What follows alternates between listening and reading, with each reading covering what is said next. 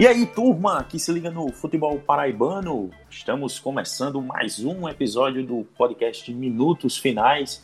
Eu sou Edgley Lemos e nesta edição o assunto não pode ser outro, né?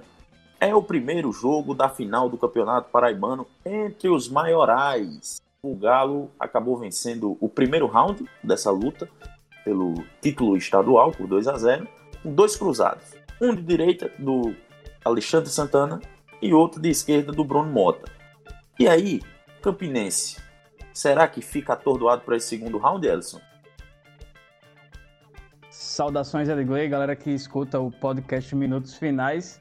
Acho que fica atordoado sim, porque o Campinense tem uma dificuldade clara de criação e não acredito, sinceramente, que vá conseguir ter forças para reverter o Galo que cantou mais alto de novo dessa vez, né? Assim como foi contra o Botafogo, o Moacir Júnior apostou em uma tática de, de marcação agressiva e de transições rápidas para tentar buscar logo o gol. Se via pouca jogada muito elaborada e sempre muito direta em direção ao gol. E foi dois, mas podia ser mais. O Campinense teve algumas chances ali no fim do jogo, mas o Galo teve duas oportunidades claras com o Hermínio e com o Thales que poderiam ter definido essa, decisão de Paraibano logo hoje, mas a gente comenta mais daqui a pouquinho. Você já ouviu a saudação de Ellison e agora vai ouvir a voz dele, o amigo de Marcelo Barreto, lá do Redação Esporte TV. Pedro Alves, como é que você tá, meu irmão? Fala, Edgley. É, um abraço, Ellison, também. E, claro, aos ouvintes e às ouvintes do Minutos Finais. Eu tô muito bem e até feliz, viu? Gostei da final para o que a gente vinha acompanhando no futebol paraibano no campeonato estadual, foi para mim assim muito claramente a melhor partida, né, desse campeonato, pelo menos que eu assisti. É, então fiquei feliz, foi uma, uma final movimentada, digna de decisão. Tá longe de ser a, a, a melhor, é, tá longe de ser a melhor final de todos os tempos, algo assim, bem longe. Mas foi uma final bem interessante, é, digna aí de clássicos maiorais, pelo menos a partida de ida foi, foi legal, foi interessante, a gente vai esmiuçar melhor. E concordo com o Ellison, tá bem difícil aí pro Campinense. Assim como eu considero o, um 2 a 0 ali da, do Botafogo naquele momento uma boa vantagem difícil de reverter, também considero essa vantagem do 13 construída pelo 13 bem complicado aí pro Campinense mudar essa realidade. Embora é bom lembrar que seja clássico e que é possível, mas eu acho que o Galo da Barro Branco botou uma mão na taça. Podcast Minutos Finais é a nova casa de discussão do futebol paraibano. Você pode ouvir onde e quando quiser. Basta ir no Spotify, Deezer, YouTube ou no site minutosfinais.com.br para ficar muito bem informado com as melhores opiniões sobre o futebol paraibano.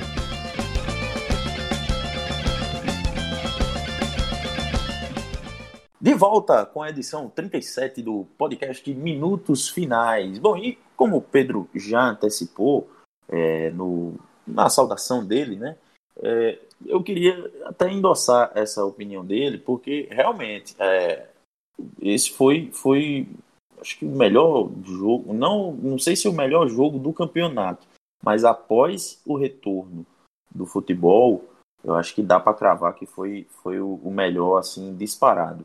É, obviamente que diante de um, de um, campeonato com a baixíssima qualidade técnica, é, esse jogo acaba se, se sobressaindo, né, se ressaltando, é, mas obviamente não, não foi nada comparado, claro, a Atalanta e PSG, por exemplo, que jogavam ao mesmo tempo é, na Liga dos Campeões. Mas, assim, diante de, desse nível tão baixo né, que a gente tem visto no Campeonato Paraibano, sobretudo desse ano, que eu acho que até a gente comentou na, na última, na última edição que esse é, acho que o, o pior do, do, dos últimos anos em, em termos de nível técnico. Então, acho que diante dessa situação, é, dá sim para ver esse jogo como, como um dos melhores da competição e o melhor é, da, depois do, do retorno do futebol, é, principalmente pelas op oportunidades, né? As, as, oportunidades criadas de lado a lado, né? O 13 agrediu muito o, o, o Campinense, o Campinense também respondeu é, é, com várias chances criadas. É certo que muitas desperdiçadas, pelo, principalmente pelo, pelo Rafael Ibiapino, que estava numa noite numa, numa noite não, numa tarde de Neymar, né, Pedro? Ele, ele fez o, o, ele fez praticamente o mesmo que o Neymar fez lá é, em Portugal, lá em Lisboa, no jogo com, com a Atalanta, né? Jogou bastante, teve muitas, muitas boas chances de, de marcar, mas acabou desperdiçando. Olha, eu não, não, não assisti o jogo do PSG, né? Não, não tive como. É, mas me informei já, claramente. Uma das jogadas do Neymar eu vi foi uma perda de gol absurda, viu? Aquela, acho que foi no sim, primeiro sim. tempo, se eu não me engano. Foi a primeira, é... foi a é, primeira chance. Que ele dá uma arrancada, chance. né? Exato, exato, perfeito. Sai de frente com o goleiro. Deu uma boa arrancada, sai de frente e erra, foi muito mal. E o, o Ibiapino teve, teve um lance, um lance não parecido, não da mesma forma, né? Mas na cara do gol, o, o Reinaldo Alagoano deu uma casquinha para trás, isso. né? E ele acabou. Eu ia mencionar justamente esse. esse Debaixo realmente... da trave, praticamente, ele conseguiu é. botar para fora. Esse realmente foi o gol perdido dele, né? Os outros dois, acho que um foi mais difícil. É, o outro, de fato, ele fez tudo certo. Foi tão caprichoso que a bola foi um pouco para fora, né? Foi uma jogada até bonita dele. Mas já falando da partida e falando do, do setor de criação, de, de, de definição do Campinense, teve esse problema, né? Eu acho que o Campinense até tocou bem a bola em muitos momentos, em muitos momentos, na primeira etapa não é, criou tantas chances claras, é, o, Campinense, o 13 realmente se defendeu melhor, conseguiu é, neutralizar muita, muitos momentos, mas assim, diante do que a gente é, vinha acompanhando, e é bom lembrar que, diante do, decisão, a gente está comparando, evidentemente, que é natural, a gente está comparando com os jogos anteriores, de Campinense, de 13. Então, nesse, nessa perspectiva, né, com esse olhar é, voltado para o que 13 e Campinense estavam apresentando, eu gostei da partida do, das duas equipes, né? E aí, falando do Campinense, no primeiro tempo, realmente o 13 conseguiu realmente fechar mais espaços e tal, mas o Campinense ali já tocou bem a bola, já conseguiu criar algumas chances, uma delas, duas delas pelo menos mais claras aí, e não conseguiu definir. E o de fato a, o, a Raposa sofreu um pouco com a definição, né? O, Camp, o 13 foi bem letal nas chances que criou, chances também muito bem construídas. E aí na proposta, para resumir um pouco, para Elson detalhar mais, mas na proposta que o 13 colocou para si mesmo na partida, eu acho que o 13 foi melhor, né? Realmente, desde o início estava muito claro que ia jogar de maneira reativa, né? Deu a bola para o Campinense já no início da partida, tentou fechar espaços e sair na velocidade. E aí sim, nessa saída, nesses momentos que retomava a bola, o 13 saiu com qualidade. Não foi aqueles contra-ataques só de, de, de, erros do adversário ou, ou, ligação direta, não. Chegando com velocidade, com, com escolhas muito certas né, dos atletas do 13 nos passes, na, nas procuras de opção. Então, o 3 acabou nem sua proposta para mim foi melhor do que o Campinense em sua proposta. Agora é bom lembrar que o Campinense na, na, proposta de ter a bola, de ter mais a bola, ele acaba tendo que tentar mais passes, né? E acaba naturalmente errando também mais. É, acho que natural de quem tem a bola é acabar também errando mais, porque está se tentando mais com ela. Mas diante do que a gente estava vendo de 13, de Campinense e do campeonato como um todo, né? Eu gostei da partida das duas equipes, mas o Galo realmente foi letal, é, foi muito, muito efetivo nas chances que teve e criou com qualidade com transições rápidas. É, o Elson, e o que é que você pode destacar aí desse, desse primeiro maiorais, né, que estão, os maiorais estão decidindo a, a, o campeonato paraibano depois de 12 anos, a gente sempre lembra, né, porque é, realmente um clássico dessa, dessa magnitude, o maior clássico do, do estado, decidir com tanto espaço de tempo um, um, campeonato acaba chamando a atenção e acaba de fato sendo um evento, né? E de fato acabou sendo tratado como um evento pela prefeitura de Campina Grande, né? Que até é, liberou os bares, né? Para receberem receberem pessoas, as pessoas para assistirem o jogo lá. Você até comentou isso brevemente lá no Twitter, né? Como é que foi isso? Foi, foi ponto facultativo também, né? Para os servidores isso. municipais. Os servidores municipais, é. É, o, o, Romero Rodrigues, prefeito de Campina, ele decretou né, o ponto facultativo a partir das 15 horas e 30 de, dessa, dessa quarta-feira, né, meia hora antes de começar o jogo, e liberou os bares para receber a, a, as pessoas. Então, quem estava trabalhando até essa hora dificilmente teve tempo de chegar em casa, se organizar para assistir o jogo. Parou no barzinho e foi assistir mesmo. E o torcedor do 13 com certeza se aglomerou e se abraçou comemorando os dois gols. Então, daqui a uns 15, 20 dias, principalmente depois da segunda final, a gente vai, vai ver o resultado disso quando é, tivermos os números dos casos de, de contaminados e etc. Em, do, do Covid-19 em Campina Grande, mas a gente está só batendo no.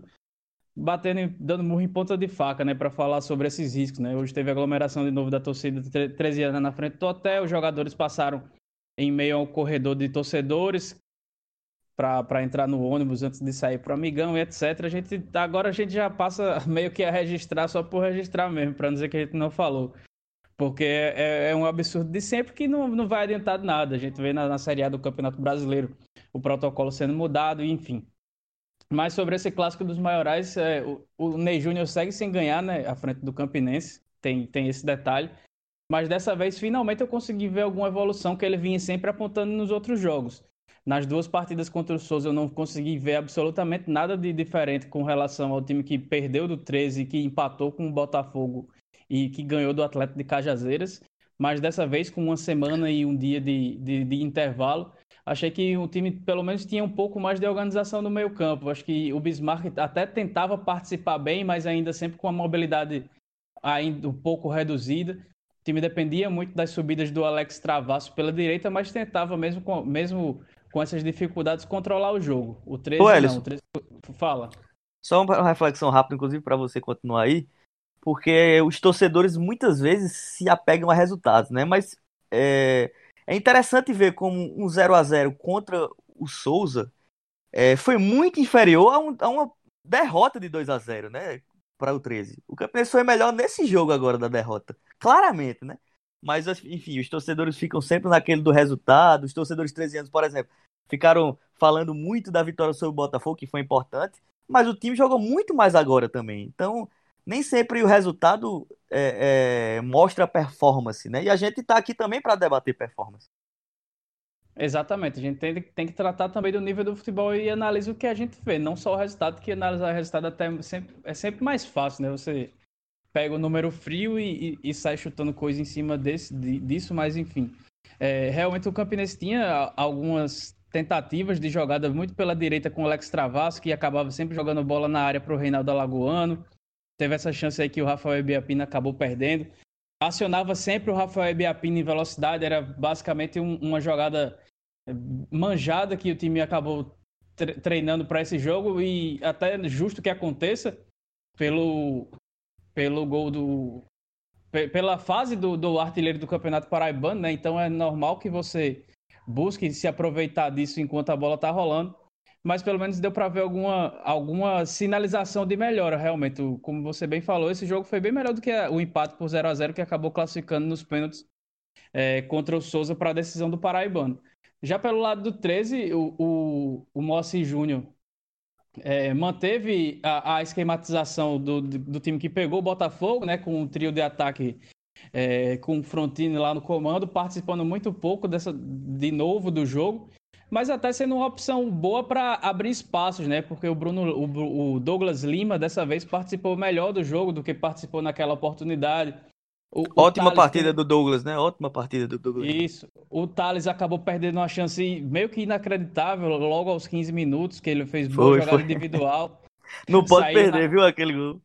Não pode, não. Saiu na cara do Wellington Lima, acabou caprichando demais, tocou para fora. O Hermínio, que entrou no segundo tempo, deu até um pouco mais de, de opção do que ele deu contra o Botafogo, quando ele acabou fazendo o gol, né? E dessa vez perdeu um gol também bem, bem feito, que ele poderia ter matado no contra-ataque muito bem puxado de novo pelo. No passe, pelo, no passe do próprio Douglas Lima, né? Que poderia ter sido Fominha tentado definir, mas tocou a bola para ele no meio, o Hermínio acabou perdendo. É, acho que foi, foi o, jogo, o melhor jogo do Paraibano, antes ou depois da paralisação, dos que eu assisti, pelo menos, não teve nenhum jogo do Paraibano que foi melhor que esse. O que prova que o clássico é sempre um capítulo à parte, né? Porque dois times que, se, que eram bastante contestados, mesmo o 13 vindo em boa fase, mas o desempenho dos dois times deixou, foi muito, muito abaixo do Campeonato Paraibano, que não por causa desse jogo vai ter um nível melhor, foi o, o nível de futebol do Campeonato Paraibano desse ano foi o pior dos últimos anos. Entra numa lista aí de dois ou três nessa década que ficam muito abaixo do, do que você espera de um futebol minimamente jogado. Mas é, entra nesse, nessa questão, né? Um, um, clássico acabou os dois times, um time motivando o outro, e a gente acabou tendo, pelo, pelo menos quem, quem conseguiu assistir esse jogo numa tarde de quarta-feira, num produto muito mal vendido da, da federação, é, acabou, acho que, gostando da partida, exceto se for raposeiro, porque o raposeiro certamente sai muito decepcionado aí com o resultado. Que foi justo. Meu palpite é de que o Galo deve, deve conseguir manter a sua, a sua, sua vantagem né, no, no jogo de volta. Porque 2x0 é um placar perigoso, viu, Ed? Tem que lembrar que 2x0 é um placar perigoso. Verdade. Principalmente para quem tá perdendo. Exatamente. mas, mas uh, assim como no, no, no, primeiro jogo, no primeiro jogo da semifinal, né? Que o Botafogo havia vencido por 2 a 0 é, me, me, naquela ocasião eu errei, obviamente. Acreditei que o Botafogo iria conseguir é, manter a Eu também, tamo junto. A gente mas, disse que, eu também mas, disse que não, não, nós, não tirava, não. Pois é. Mas diante dos últimos dois jogos do 13, e aí a volta, a volta do jogo com, com o Botafogo, a volta da semifinal com o Botafogo e esse primeiro jogo da, da final, a, a postura né, do, do time em campo é, não me leva a crer que, que o Campinense vai conseguir sobrepor o, o 13 como o 13 conseguiu sobrepor o Botafogo, porque é, é, nitidamente o Botafogo foi muito apático. Eu não consigo enxergar o, o, o 13 é, com esse mesmo nível de apatia no jogo da volta. É, um, é, é, o, é o clássico que garante, pode garantir o, o, o título do Galo depois de muito tempo. Depois... 2011. 2011, 2011 né? Pois é, então, assim, é, é, eu não, não acho que que o, o Galo vai dormir no ponto desse jeito é, e deixar escapar pelos dedos a, a, a, vantagem que construiu nesse primeiro jogo. Embora, como a gente já, já tinha falado, é clássico e aí pode acontecer de tudo, né? Vai que o Campinense acorda para Jesus e, e, e, consegue virar né, essa, essa, essa desvantagem. Porque até, assim, não, não acredito que o torcedor raposeiro tenha tanta esperança assim por conta do, dos problemas que a gente já é, é, mostrou aqui no, no programa. O, o time tem um, um, problema crônico de, na criação, né? Nem, nem quando o Canindé era, era o técnico, o meio-campo do, do Campinense funcionava bem, né? Era aos trancos e barrancos.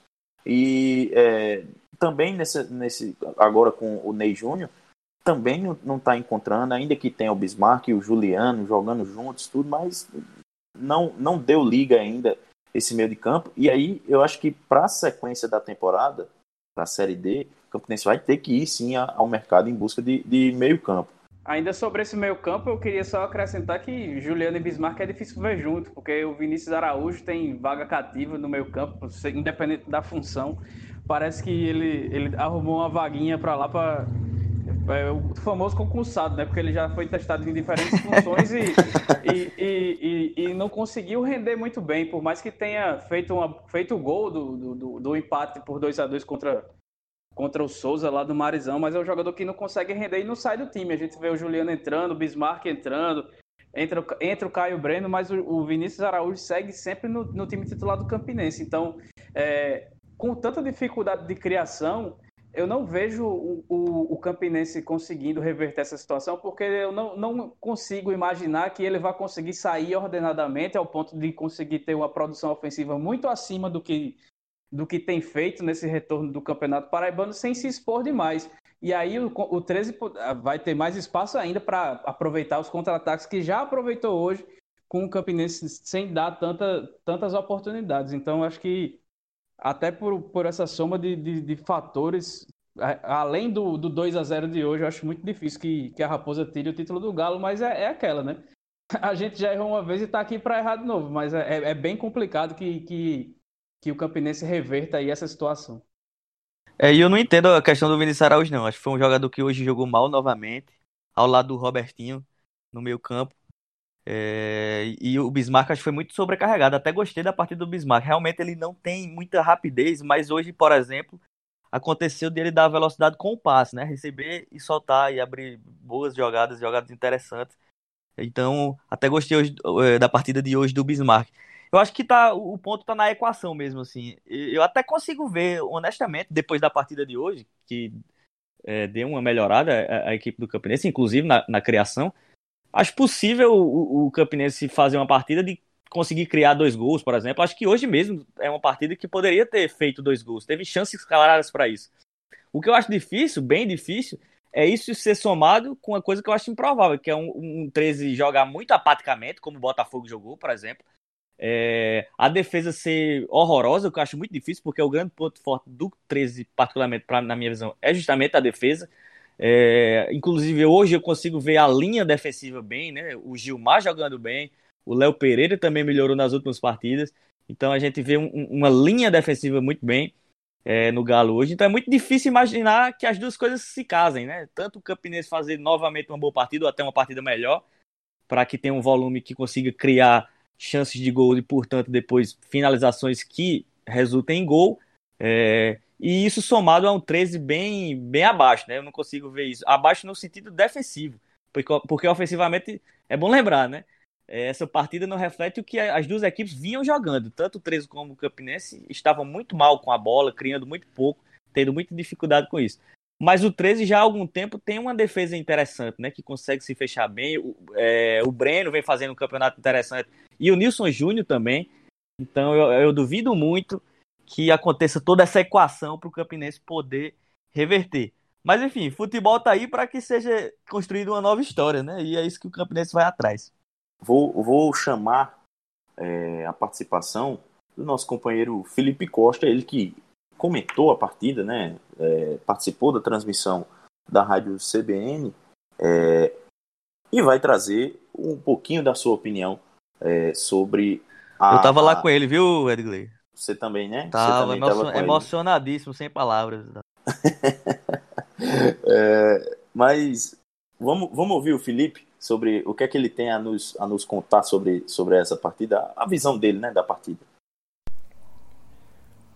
Fala galera do podcast Minutos Finais, é, com muita satisfação que mais uma vez a gente participa do melhor conteúdo sobre o futebol paraibano para falar de Campinense 0-13-2, clássico dos maiorais, eletrizante no jogo de ida da decisão do Campeonato Paraibano de 2020. E como eu postei no Twitter, assim que acabou o primeiro tempo, também quando acabou o jogo, comentei a partida para a CBN, 101.7 FM em João Pessoa, 103.5 em Campina Grande.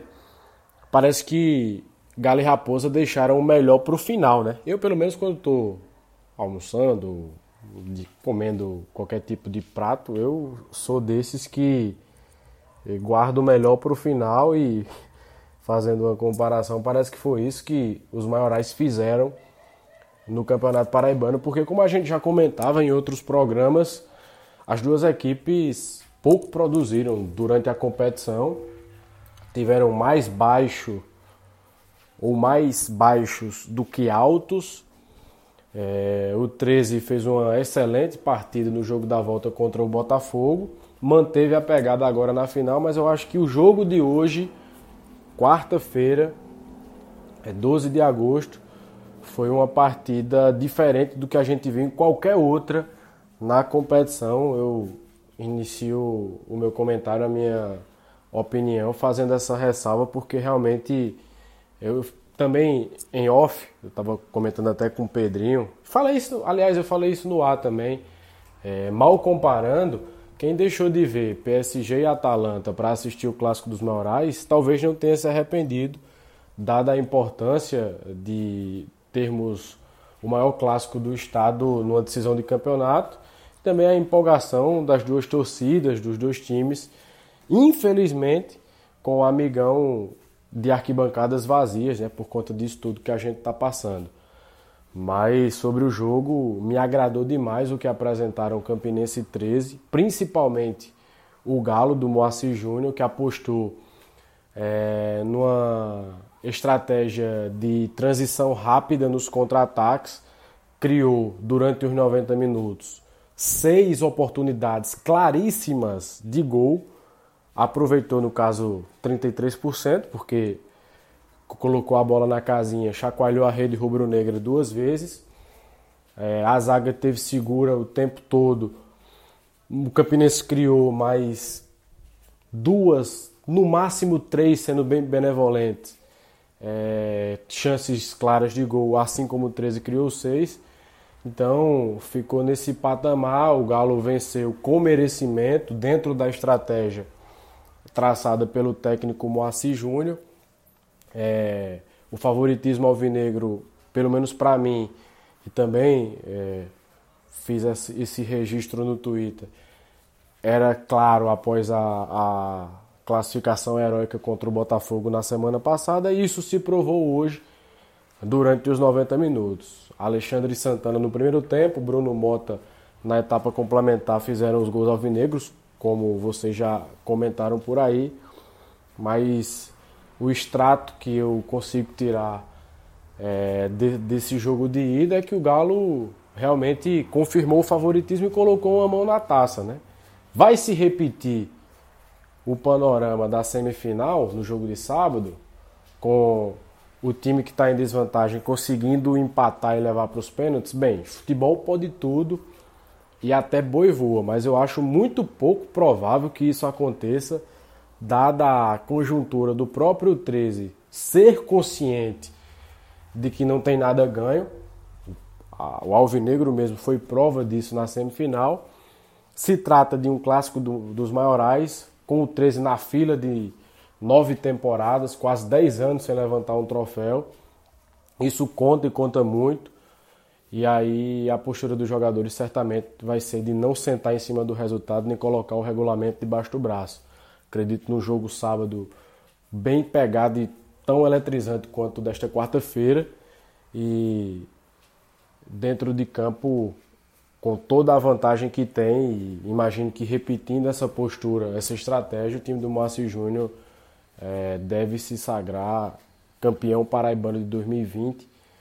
O último título do Galo foi em 2011. E do lado rubro-negro, o que é que Ney Júnior, se chegar a comandar o Campinense nessa partida, sim, porque se comenta muito rasamente ainda nos bastidores, mas existe uma possibilidade de que ele seja demitido Imaginem só e de repente Hélio Cabral comande a equipe no sábado. O que é que o Campinense precisa fazer para essa remontada acontecer? Para fazer um 2 a 0 no 13 ou para, quem sabe, até um 3 a 0 2 a 0 vai para os pênaltis, né? 3 a 0 seria campeão de 90 minutos. Precisa mudar a escalação, precisa não improvisar mais Matheus Camargo na lateral esquerda, precisa arrumar um substituto para o Peu, que eu acho que isso não é muito difícil. O Elielton deve ocupar a vaga ali e talvez jogar ao lado do Caio Breno, que entrou bem no segundo tempo. Precisa oferecer a Rafael Ibiapino condições dele finalizar com a bola à feição, porque Rafael Ibiapino está correndo só e não está conseguindo é, receber a bola em condição de gol. Se bem que numa raspada do Reinaldo Alagoano no jogo dessa quarta, ele perdeu um gol incrível no primeiro tempo dentro da pequena área, ficou pedindo pênalti, não foi nada.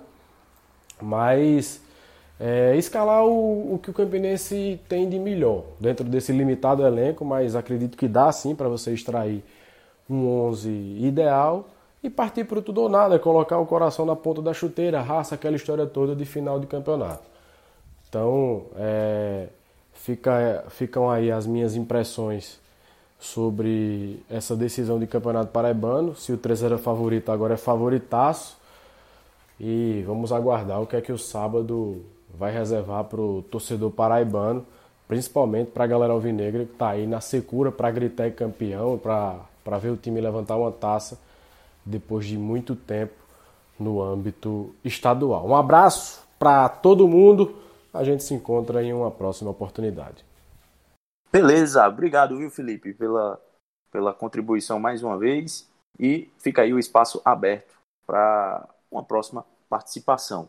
Mas, ainda falando é, sobre um dos finalistas né, do, do Paraibano, vamos falar do lado rubro-negro, porque Pedro Alves trouxe hoje no Twitter a informação de que Jobson, aquele, aquele mesmo, Jobson, ex-Botafogo do Rio de Janeiro, é, de uma carreira bastante recheada de, de, de polêmicas, está acertando, está no caminho da Bela Vista. É isso mesmo, Pedro? É, exatamente, né? O Jobson é, acertou com a Raposa, falta ainda a assinatura do contrato, mas esse contrato já foi gerado, então falta realmente só a assinatura. A tendência é que ele feche aí com o Campinense para jogar a Série D, né? É um, é um reforço para o Campeonato Brasileiro, para a quarta divisão, o Campinense que disputa e busca novamente o acesso para a Série C. É, o Jobson vai para o seu terceiro time, é, já jogou no, na Portuguesa do Carioca esse ano, jogou também é, no Independente do Pará, ele que é do Norte, né? Agora eu tô na dúvida se ele é do Pará mesmo, mas acho que é. E, enfim, estava lá no Independente e fecha com o Campinense. Aliás, tá acertado com o Campinense, provavelmente vai jogar pelo Campinense aí na Série D.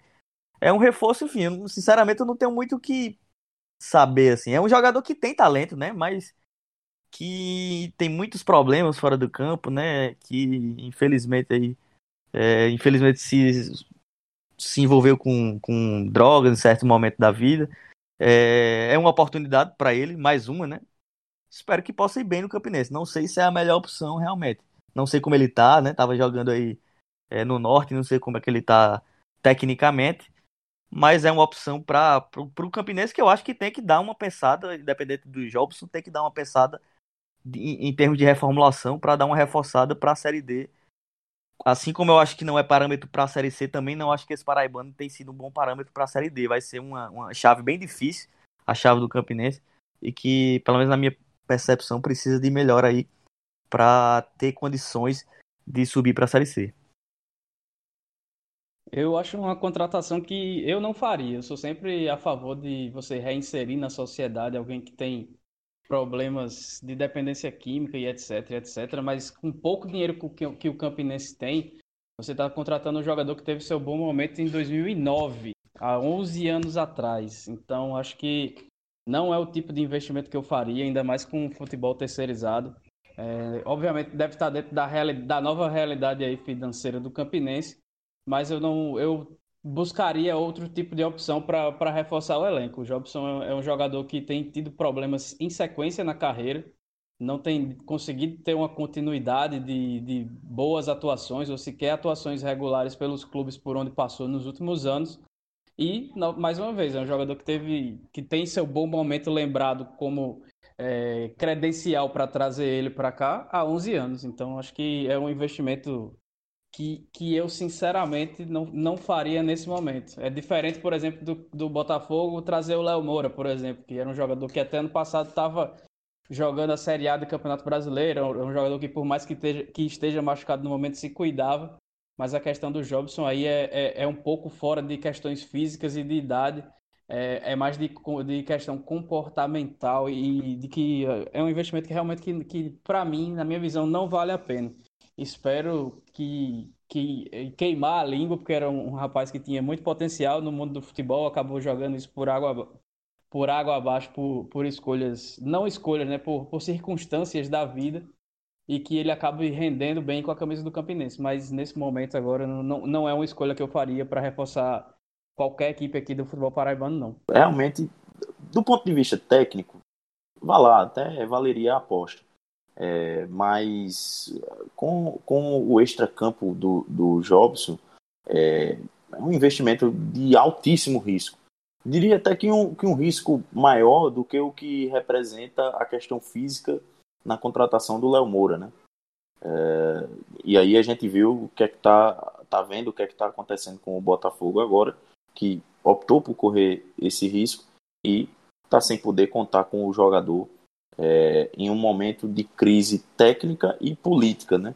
Mas se já que já que ele vem, já que ele vem, que eu torço para que para que dê certo, sério, pela pela pessoa Jobson, né? para que ele, ele, tenha que ele possa aproveitar mais essa chance que ele tem é, no mundo do futebol de, de retomar a carreira no, no nível é, maior, né? Porque a qualidade que ele demonstrou, como o Ellison falou, já, já tem mais de 11 anos, é, era de um cara que poderia e, e deveria até estar tá jogando Série B, no, no mínimo, no mínimo, Série B, Série C, estourando. E, enfim, tomara que consiga se reencontrar na carreira é, e, e ter esse, esse, alguns anos ainda pela frente de, de, de bom futebol e, e, uma carreira um pouco menos tumultuada pelo extra ele, tem, ele tá com 32 anos agora. É. 32 anos, cara, é, é... é da minha idade, é da minha idade. Pois é, e, e assim, não dá nem para dizer que, que é, sei lá, tá no fim da carreira, porque tem jogador como o Léo Moura que vai até os 41, velho. Tem, tem. Então, assim, ele ainda tá no, no, no período que pode, sei lá, pode ainda conseguir desequilibrar te, tecnicamente dentro, dentro de campo. E aí, pode ser uma boa para o Campinense, mas é, é como o Pedro falou, não pode parar no Jobson, né? Tem que, tem que buscar outros reforços, porque é, esse jogo de hoje, por exemplo, escancarou essa deficiência do, do sistema ofensivo do, do Campinense mais uma vez e que precisa mesmo de, de, de reforço. Bom, acho que passamos por, por quase todos os, os mínimos detalhes da, dessa, desse primeiro jogo da decisão, né? É, e eu acho que ainda tem um pouquinho de assunto para a gente falar nesse, nessa reta final né, de programa, já estamos chegando perto do, do final, sobre o, o, o clima né, no, no Botafogo, aqui em João Pessoa, porque é, na tarde de terça-feira teve protesto lá na, na frente da Maravilha do Contorno. A Maravilha amanheceu na terça-feira pichada. Na hora do protesto já tinham conseguido limpar lá a fachada do centro de treinamento mas uh, o, o, clima, como a gente já alertava, o clima lá dentro do clube tem escalado, é, é, tem, tem ficado mais quente. Bom, é, teve protesto, né? A galera revoltada aí com esse, essa primeira parte de temporada, digamos, né? Realmente faz sentido a, a revolta. É, eu só acredito que um, esse protesto que foi o maior que eu vi na história do Botafogo, pelo menos desde que eu acompanho, é, ele, ele, surge num ambiente que tá, a narrativa está muito controlada pela oposição, né? Então, é, a, a, uma turma ficou na bronca com a análise que eu fiz no Twitter, e em nenhum momento eu quis dizer que foi organizado ou foi financiado pela oposição, porque eu sei que, que teve uma organização orgânica de torcedores que estão indignados com a fase, né, com tudo que está acontecendo, a falta de futebol, enfim. Mas também não dá para negar que hoje existe uma narrativa feita pela oposição, e aí é do jogo político, isso não é certo ou errado, mas é, o tamanho da indignação, o, o tamanho do protesto, o protesto é um produto de uma narrativa muito bem constituída, e muitas vezes com críticas até precisas sobre a gestão atual, é, que gera, cria um consenso maior e mais forte porque hoje há oposição. É, não tenho dúvida que em outros momentos que não havia oposição, numa fase semelhante como essa que está acontecendo, não ia haver toda a organização que houve, toda é, a quantidade de torcedores que foram, inclusive, protestar. Houve uma força muito grande realmente nesse protesto, que eu acho, repito, acho legítimo, entendo a revolta do torcedor, é, mas acho que cabe toda essa, essa análise que eu estou fazendo, essas reflexões, acho importante ser feita.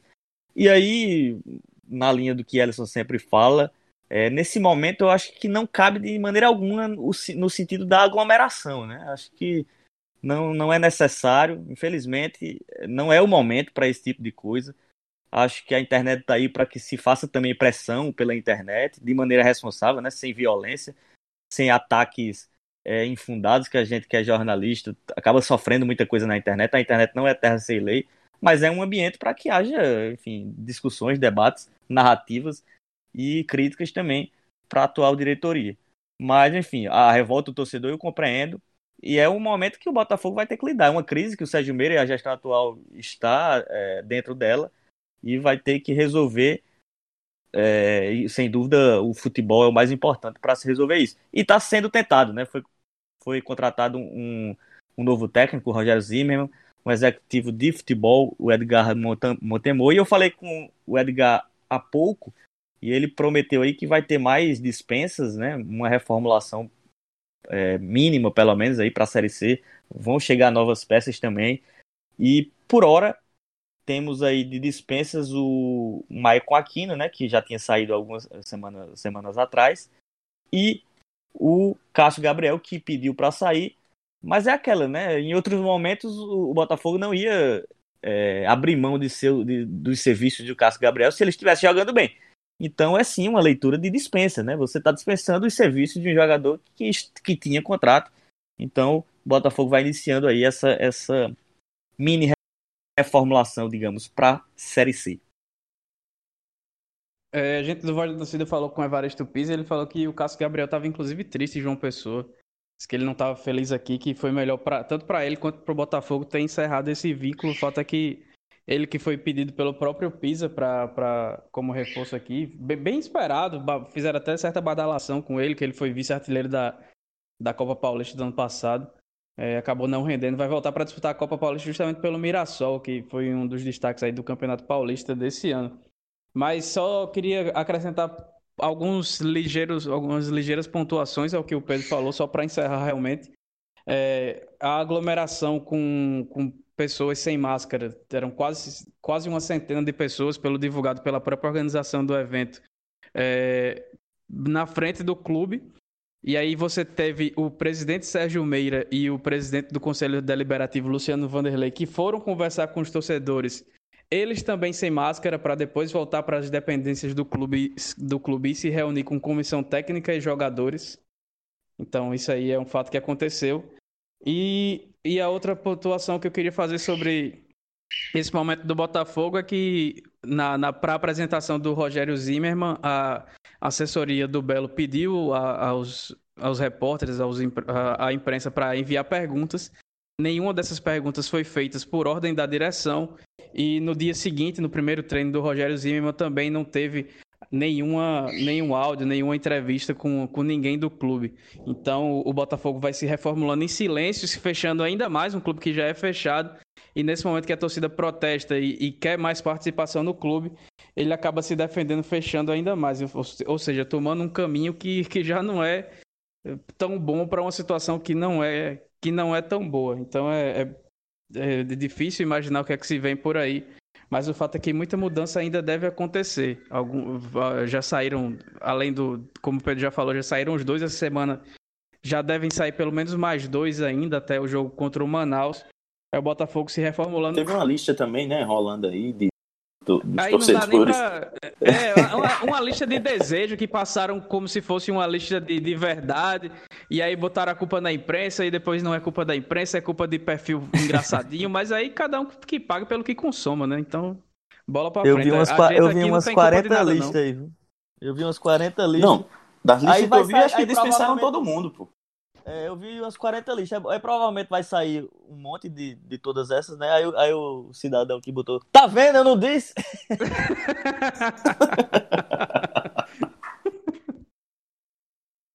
é Rojão, é. Acompanha de Gley, Ellison, Iaco, enfim, Iago, vários jornalistas que temos aí. Que é melhor é, que você tenha informação precisa. O jornalismo é uma coisa muito importante. Apesar é. dos diversos ataques que temos a, a ele, né? Rapaz, Gabriel, tá Gabriel puxado, Boto também, né? Gabriel Boto também, outro, outro Claro, bom, também. Vários, vários colegas, vários, vários, colegas. Ana Flávia, enfim, várias, várias pessoas. O que não falta é, é jornalista bom aqui, é, sobretudo nessa nova geração é, do nosso. A gente tudo com a plaquinha de eu avisei levantada e ainda assim a culpa é nossa, né? É, pois é. Ah, meu amigo, tá difícil, tá difícil as menções, eu não aguento mais.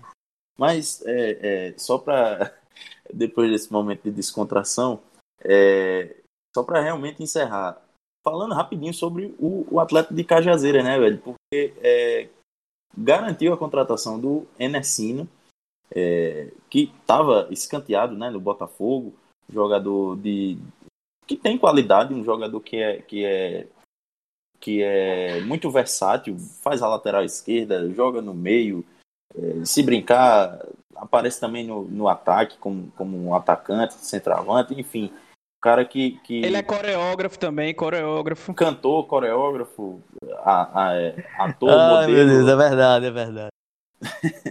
Paquerador também, né? Que ele gosta de namorar com os clubes com que, nos quais Galã, né? Também, galã. Galã, é. É uma figura, é uma figura, né? É, né? E, é uma figura... de, e sósia de Ranieri Soares, que é o mais importante. Isso. É verdade, é verdade. É, eu gostei da, dos reforços do Atlético, viu? O Atlético vai montando um, um, time competitivo. Já tinha, né? Apesar do fracasso. Dá para dizer que é um fracasso, né? Acho que naquele momento o Atlético estava muito mais perto da, da classificação do que 13 Botafogo. É, tinha, inclusive, acho que o futebol um pouco melhor, mas acabou deixando para é, deixando de bandeja aí para 13 e Botafogo. Mas tem, tem condições de, de melhorar, né? De, de fazer uma equipe melhor. Acho que está agindo rapidamente, tendo essa leitura rápida. E gostei de algumas contratações. Patrick, né? O Enercínio também. É, tivemos quem, o Iranilson, né? Também que foi o melhor lateral direito do campeonato. Então, o Atlético vai buscando, quem sabe, ser a, a, a grande surpresa desse grupo difícil da Série D. Né? E com mais informações detalhadas né, sobre o Atlético, a gente vai lá a Cajazeiras, porque o nosso companheiro Léo Feitosa tem no detalhe todas as novidades do Trovão Azul. Olá, meus amigos e minhas amigas do podcast Minutos Finais. Aqui quem fala é Léo Feitosa e é um prazer, em mais uma oportunidade, ocupar esse espaço para trazer as informações do Atlético de Cajazeiras, que agora se prepara para o Campeonato Brasileiro da Série D e para a competição nacional, na qual o Atlético volta a participar depois de 13 anos. O Truvão teve aí a oportunidade de contratar alguns jogadores e reforçar o seu elenco.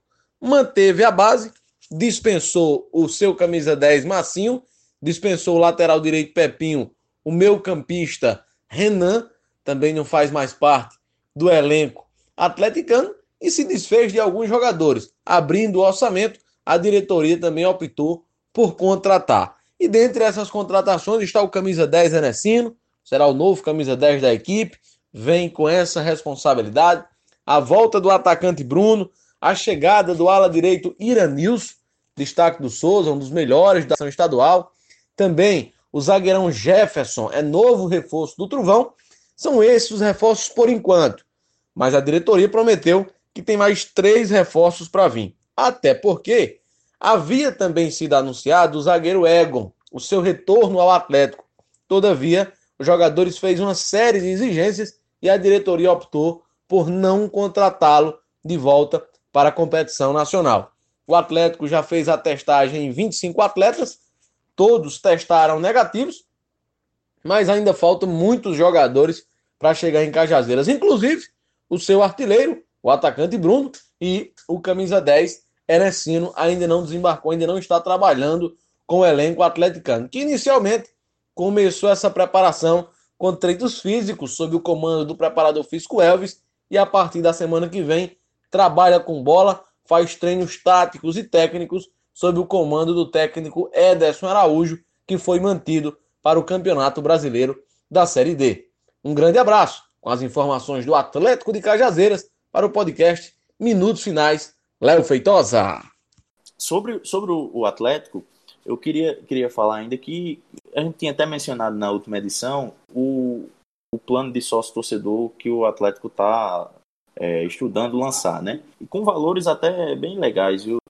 Mas é, o fato é que o Atlético está é, tá se estruturando pensando na disputa da Série D e visando arrecadar com o plano de sócio torcedor nessa Série D pelo menos 80 mil reais né, para manter é, a folha do clube.